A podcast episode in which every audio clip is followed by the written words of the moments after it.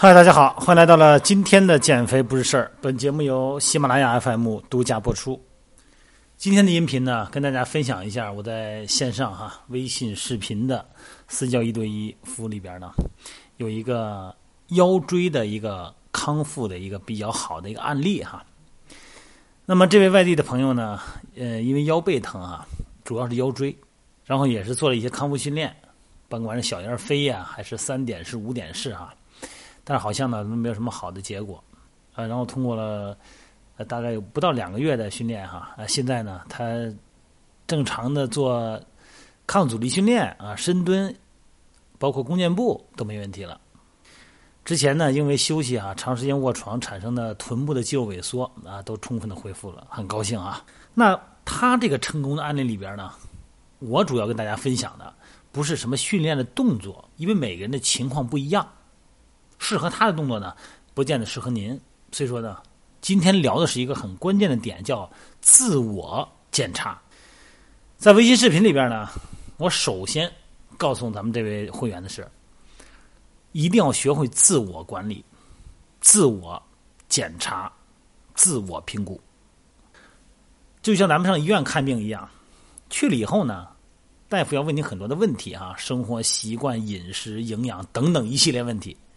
那如果你张口闭口一字不说，一点信息都不给大夫，大夫只是通过看那个光片啊，看 CD，那么获取的信息呢，就很难做出一个正确的指导意见。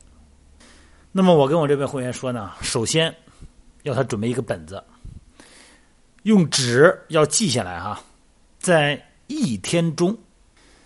所有让他产生疼痛的活动，然后呢，在第二张纸上写下那些不增加疼痛的啊，或者说呢，他可以在无痛的环境下完成的活动，然后检查并且比较这两个清单。那么在这些产生疼痛的活动中，是不是有相同的动作姿势或者是负荷？那如果是的话呢？哎，那已经找到咱们问题的焦点了。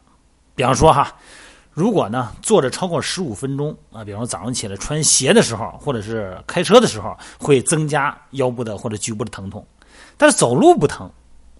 哎，那说明呢，引起疼痛的机制呢在于姿势。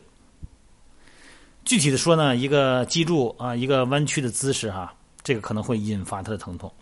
在这个具体的案例下呢。咱把这个疼痛啊叫做屈曲的不耐受，就是脊柱弯曲状态下的不耐受疼痛。咱们再举另外一个例子哈，在这个清单上呢这么写啊，走路五分钟以上开始疼，而且呢随着走路时间的变长，疼痛呢继续加剧。哎，但是你发现你坐着、躺着，或者说呢拉伸腿部的时候呢，反而能够缓解疼痛。那这就是另外一种情况了哈，啊，这很有可能是脊柱的关节炎哈。那么我们需要做的是呢，通过找某些方法来恢复短时间多间歇的行走能力，并且呢，逐渐增加耐力。那么接着呢，从一个重点问题开始自我检查。那这些问题啊，会提供给咱们很多线索，来帮助咱们呢找一条好的、适合自己的康复的方案。所以说，这个白纸黑字儿啊。在这个电子版时代，哈，它记录很多的是一种思考。有没有一些疼痛呢？是出现在早上，或者说呢，至少几个小时，在某一个阶段是不疼的。你想啊，如果一个人的疼痛是有改变的，那肯定是有原因的。理解原因才能保证解决问题。还要记下来，咱们在床上翻身的时候，是不是会有那种疼痛的一瞬间？哎，那如果你答案是肯定的呢，那么很可能呢是你的脊柱缺乏稳定性。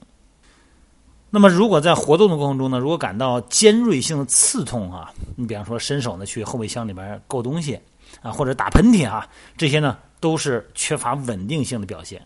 那么这种情况的解决方案呢，是通过一些稳定性的核心训练来巩固躯干。啊，这种练习呢可以避免那些诱发脊柱的小关节疼痛的那种微小关节。因为咱人啊，一旦出现这个疼痛以后呢，就会懵啊。这个懵的时候呢，在描述的时候呢，就会很不准确，影响呢医生也好或自己的判断。首先，咱们判断一个疼痛啊，要了解是不是有损伤史啊，包括以前一次车祸呀、撞击啊、摔倒啊、跌倒啊，哈，哎，这个有没有原创的内容？这一次创伤的事故引发的疼痛呢，很可能是机械性的，那意味着能够减轻疼痛的姿势或者活动应该存在。一定要很非常清楚自己一天之中疼痛最重的时段是早上起来吗？还是晚上睡觉之前那个忙了一天的过程中一个积累的时间？还有就是准确记录疼痛的位置。